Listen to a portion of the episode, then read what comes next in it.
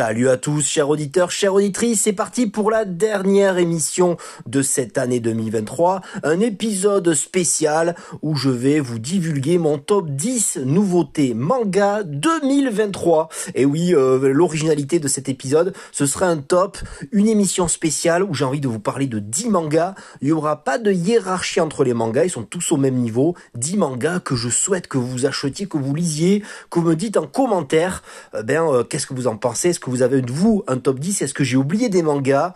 En tout cas, il y aura quelques petites rééditions dedans qui feront figure, qui feront office de nouveautés. Je prends quelques libertés. C'est parti, sans plus attendre, mon top 10 nouveautés manga 2023, c'est parti.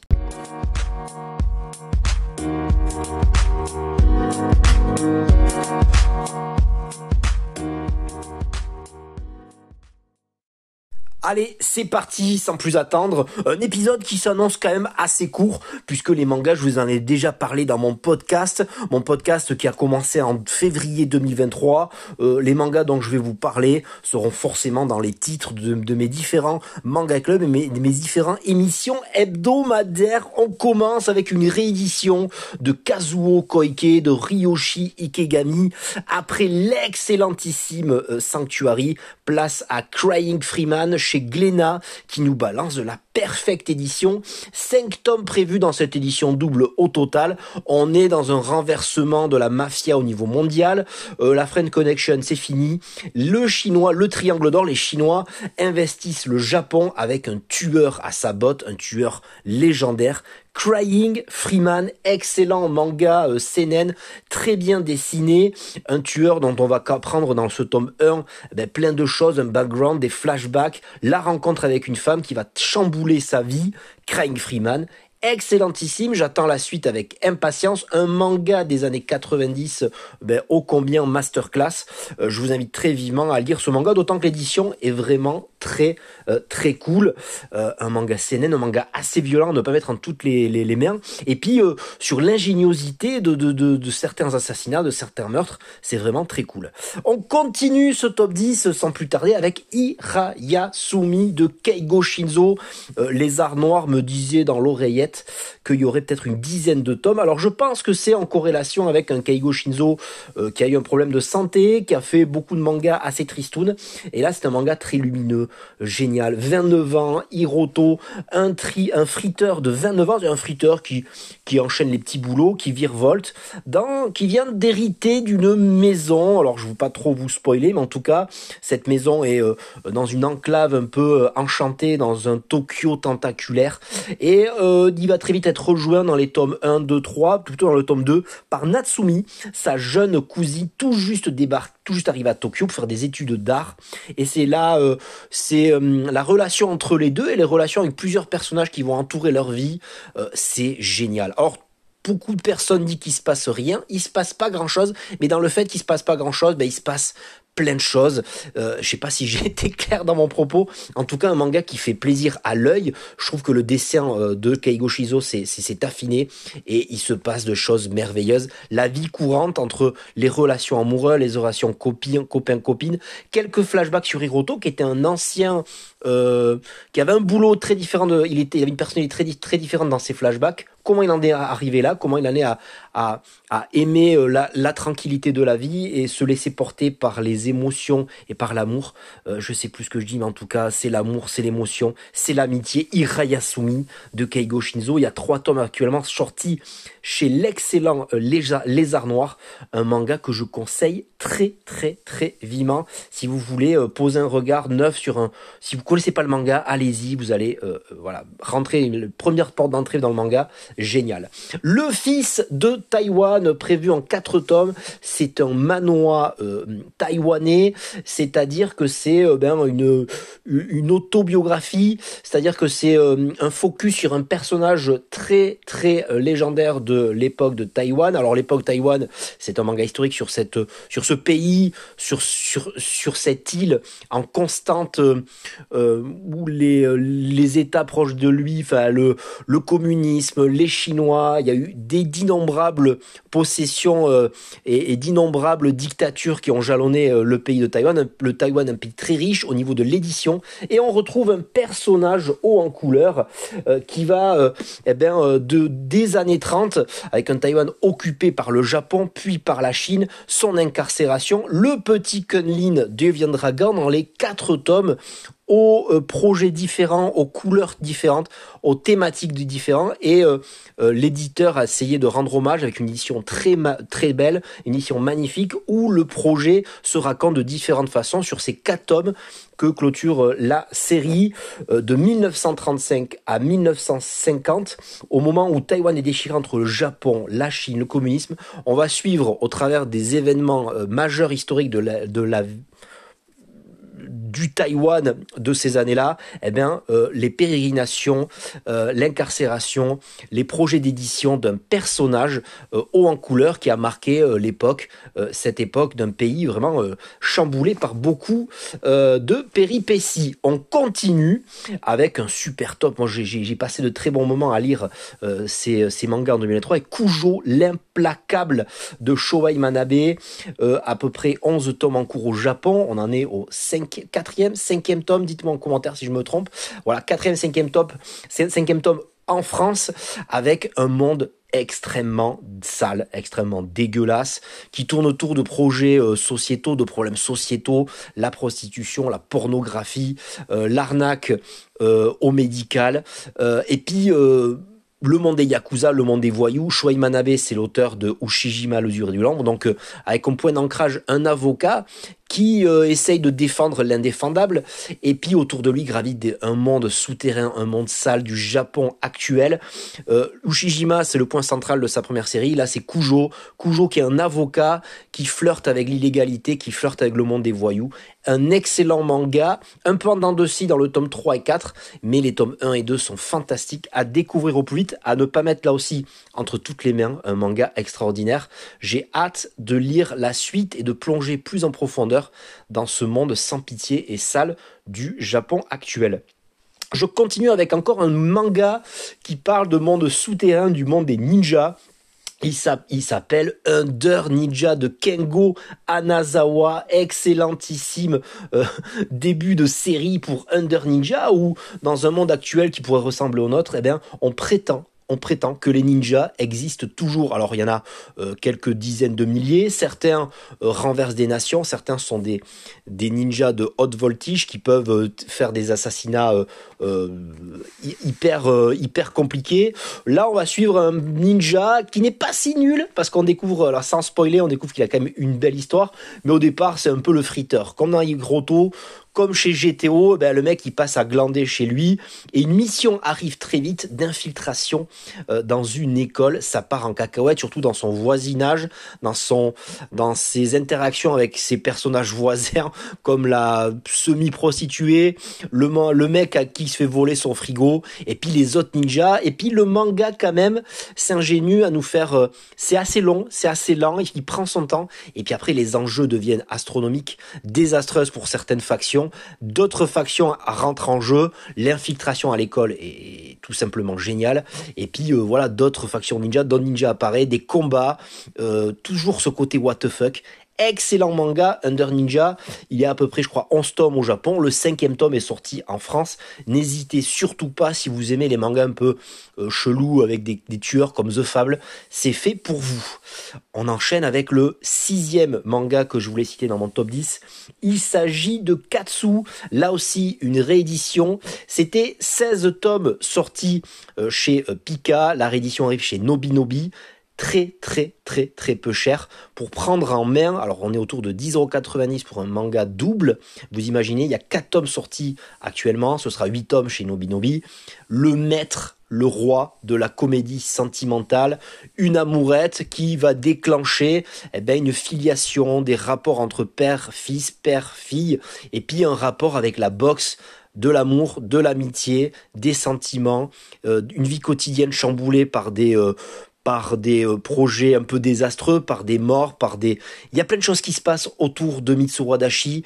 Il arrive à casser les codes, mais surtout il arrive à faire transpirer de la bonne humeur, de l'amour, de la mélancolie. C'est maîtrisé, mais comme pas possible. Et puis la boxe en point de mire avec euh, eh ben, des combats, des combats et des combats euh, jalonnés d'amour, auréolés de d'espoir. C'est génial, Katsu. À découvrir au plus vite, Katsu, un manga fantastique. Voilà, je, pèse mes mots. Et c'était un vrai plaisir de lire Mitsuru Adachi en 2023, alors que j'ai pris une véritable cacle euh, durant cette année avec euh, Cross Game, avec euh, Touch. Là, découvrir à chaque sortie un manga de Mitsuru Adachi, et d'autant que ça parle de boxe et ça parle de sentiment, c'est génial. Je continue ce euh, petit top 10.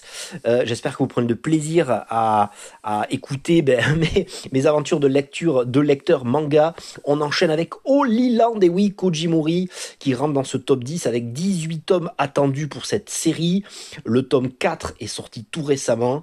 Holy Land, c'est quoi? C'est You, un jeune garçon harcelé à l'école qui trouve pas sa place, qui est... Euh, qui est faible, qui n'est pas, euh, qui cherche une place dans ce monde. Et puis, euh, en découvrant un petit manuel de boxe, il va découvrir le jab, un, coup de, de, de alors encore de la boxe, un coup qui va lui permettre ben, euh, de faire des milliers et des milliers de fois ce coup. Il va découvrir qu'en fait, eh bien, il arrive à, à mettre à terre quelques Yankees, quelques voyous. Et c'est le début d'une aventure où il va se confronter au fur et à mesure de ses pérégrinations dans la ville, dans la nuit. Il va chercher sa place et il va trouver eh bien, euh, des qualités euh, physiques pour être un bon bagarreur. Alors, Kujimori, qui était lui aussi un énorme bagarreur étant jeune, je ne sais pas actuellement s'il joue aussi bagarreur. En tout cas, j'ai vu une photo de lui sur Twitter, il est ultra taillé. Je pense que je n'aurais pas aimé m'approcher de lui dans les années 2000. Euh, un manga qui est très attendu dans le monde du et on voit que Kujimori donne des tips très très euh, très euh, euh, très sympa sur le alors on voit que c'est documenté très détaillé. Des fois il fait des apartés sur le sur la baston. Par exemple on pense qu'en amenant une batte de baseball face à trois gars ça nous ça nous procure un avantage jamais. Voilà, il faut jamais faire ça parce que ça, ça, ça part si on sait très bien s'en servir. Ils peuvent s'en servir pour, euh, euh, pour nous, nous taper avec la batte de baseball. Ou alors, euh, qui, qui mettre à terre en premier dans un groupe, le plus fort, le plus faible. Faites tous des petits tips avec des petites prises. ça, c'est bien de se battre comme ça, c'est bien. Alors, c'est pas à mettre non plus, c'est pas bien la baston, la bagarre, c'est que de la fiction.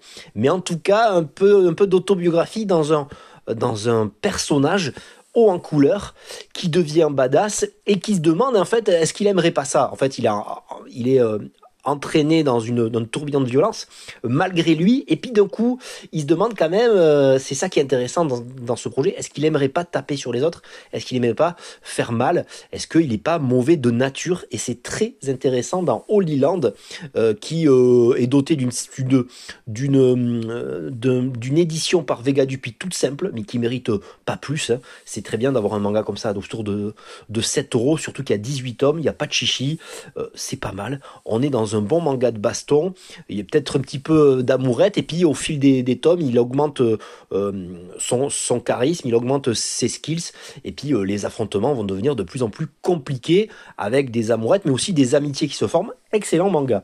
Je continue avec un manga qui est, à son, qui est à son dixième tome en cours au Japon, trois tomes sortis actuellement en France. C'est un manga post apocalyptique complètement barré avec l'apparition de kaiju dans un lycée. Oui, vous l'avez deviné, c'est Who's Next? Who's Next nous compte eh ben, l'histoire de jeunes lycéens coincés ben, dans un lycée, dans leur établissement. Des kaijus euh, attaquent et dévorent tout ce qui passe autour d'eux. Ils ont décidé de jouer un jeu monstrueux, c'est-à-dire de euh, comment on appelle ça, de sacrifier, je cherchais le mot, de sacrifier un élève jour après jour. Et ils se sont rendus compte que la, bestiole qui, a une espèce de queue phallique, un peu dégueulasse avec des grosses dents, ben, se, contente d'un élève par jour. Et donc, eh ben, c'est souvent la c'est intéressant de voir les univers post-apocalyptiques. C'est devant la réaction, euh, comment réagissent les gens face à l'adversité, face à la monstruosité, face au fait qu'ils vont mourir. Et souvent, euh, les gens sont lâches les gens sont dominateurs, on retourne à l'instinct animal et à la sélection naturelle très intéressant manga euh, que j'ai hâte de lire. C'est chez Delcourt Tonkam, un manga très qui me fait rigoler vraiment. C'est des, des moments, des, passages un petit peu grivois, et puis les interactions entre le personnage qui deviennent complètement fous. C'est de Kiminori Wakazagi. J'espère avoir bien prononcé le nom. En tout cas, une pure pépite, Wooznex, je vous invite à découvrir au plus vite. On enchaîne encore avec un manga complètement barjo. On l'a fait. Neuvième tome fini au Japon. C'est fini en neuf tomes. Cinq tomes actuellement en France, c'est de Muneyuki Kaneshiro et de Hikaru Araki, un manga sur le harcèlement, sur la violence. Je lisais tout récemment un un interview euh, sur Atom parce qu'il y a beaucoup de, mangas japonais enfin il y, a, beaucoup de mangas qui tournent autour du harcèlement. Et je me dis des fois mais comment ils peuvent aller aussi loin dans le harcèlement euh, les, élèves? Et une alors j'ai plus le nom de, la mangaka connue. C'est surtout sur le Atom version euh, shojo qui disait qu'en fait c'est que de la fiction hein. les harcèlements hyper hardcore ça arrive très rarement dans notre société moderne. Des gens qui qui, qui découpent des ongles ou des gens des gamins de alors je pense que les gamins sont euh, hyper violents quand ils ont 10, 14 ans. Ils n'ont pas de filtre. Euh, c'est vraiment le règne, la sélection naturelle au collège ou au lycée. Euh, le vrai harcèlement existe, mais de là à, torturer ses, camarades de classe ou à être hyper violent, voilà, la, surabondance de, violence dans le système des écoles japonais. voilà, elle disait que c'était beaucoup de fiction. Et là, on est dans la sur, surabondance puisqu'on l'a fait, eh ben, ce sont quatre élèves. Quatre élèves, euh, voire cinq, qui sont euh, à part. Voilà, ils sont à part, ils sont un peu geeks, ils sont un peu, euh, ils sont peu chelous, ils pensent qu'au cul, ils sont pas dans la norme. On connaît tous ces élèves, j'en faisais partie quand quand j'étais gamin. Voilà, c'est des élèves qui sont un peu à part, qui sont pas, qui sont pas les les les héros du lycée, les plus badass, les plus beaux gosses. Ils se font harceler, ils se font piquer leur, leur fric, ils se font taper dessus. Euh, les gens se gênent pas pour leur faire des, des, des, des, sales coups. Eh ben, ils vont se réunir. Ces mecs, ils sont une bande un peu de losers et leur euh, réaction va euh, extrêmement disproportionnée, extrêmement euh, violente. Ils s'attendaient pas à ça et c'est le début des emmerdes. C'est le début d'une descente aux enfers pour ces personnages qui ne contrôlent plus rien, qui ne contrôlent absolument plus rien. Une descente aux enfers violente, grivoise, sexuelle, pernicieuse. Euh, ils font n'importe quoi. C'est un manga tellement what the fuck, tellement bien édité par Noévé Graphics. J'adore l'édition et c'est un manga qui montre que eh bien, la réaction violente entraîne toujours plus de violence. C'était, on l'a fait complètement génial. Euh, un conseil, achetez, on l'a fait et on en reparle dans les futurs épisodes. Et puis on termine ce top 10. Et évidemment, il y a eu des, y a eu des mangas qui sont, qui sont, qui, donc que j'ai laissé de côté, mais je reparlerai dans la conclusion rapidement parce qu'il mérite le, le détour. On finit avec encore un manga historique.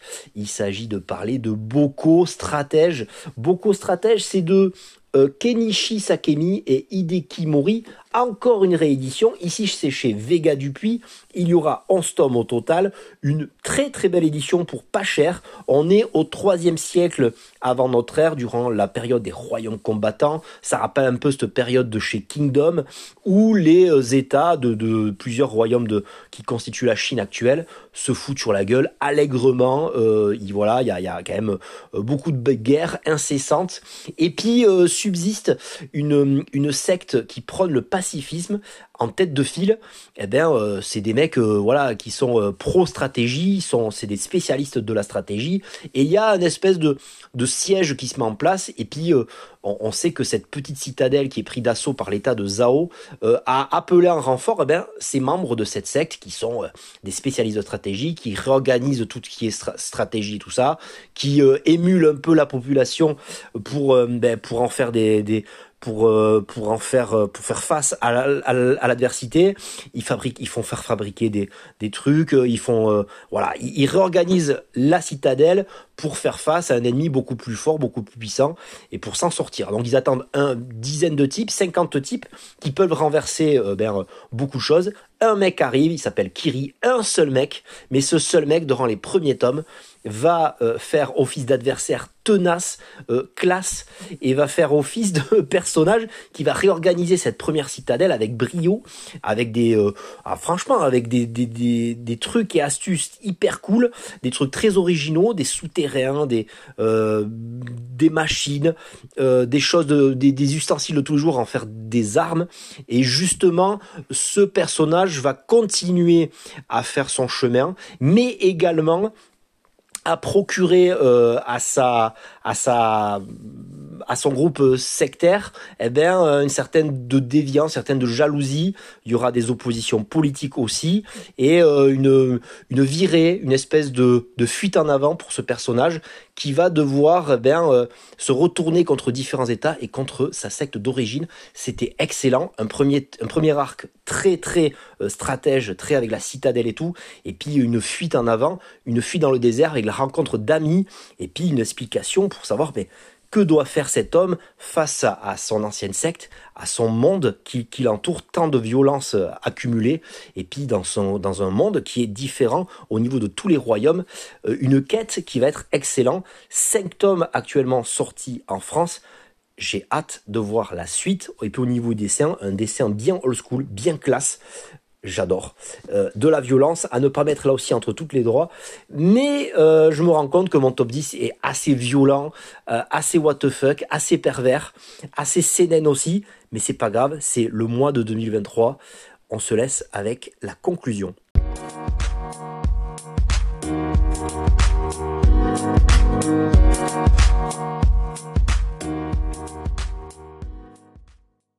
C'est terminé pour cet épisode spécial top 10 nouveautés manga 2023. Je le redis encore une fois. J'espère vous avoir fait passer un agréable moment, vous avoir donné des idées d'achat, de lecture. En tout cas, n'hésitez pas à m'en parler euh, ben, euh, en commentaire de cet épisode et également à m'en parler sur les réseaux sociaux, Instagram, Twitter et euh, j'en passe. N'hésitez pas à vous abonner à, cette, à, à vous abonner à ce podcast. Plus on est fou, plus on rit, à le partager et à mettre des étoiles sur les différentes plateformes euh, de euh, d'écoute. Euh, bah, quel, quel, quel moyen vous écoutez cet épisode? Je voulais faire des numéros complémentaires, des tops un petit peu, voilà, des, des oubliés de ce tome 10. J'avais pas faire des tops 11, 12, c'était ridicule. Le top 10 marche très bien, c'est un, c'est un nombre rond. Mais je voulais parler, voilà, vite fait, de Yugo Kobayashi et de son short piece très maîtrisé au niveau de la narration et du cinéma, l'auteur de Aohashi qui sort Short Piece chez Mangetsu. La série à, ne pas louper aussi, euh, c'est Golden Gold avec une divinité qui apparaît sur une île un peu chelou. Euh, c'est chez le Lézard Noir en petit format. Euh, great Trailer, très joli tome 1 post-apocalyptique, très bien dessiné.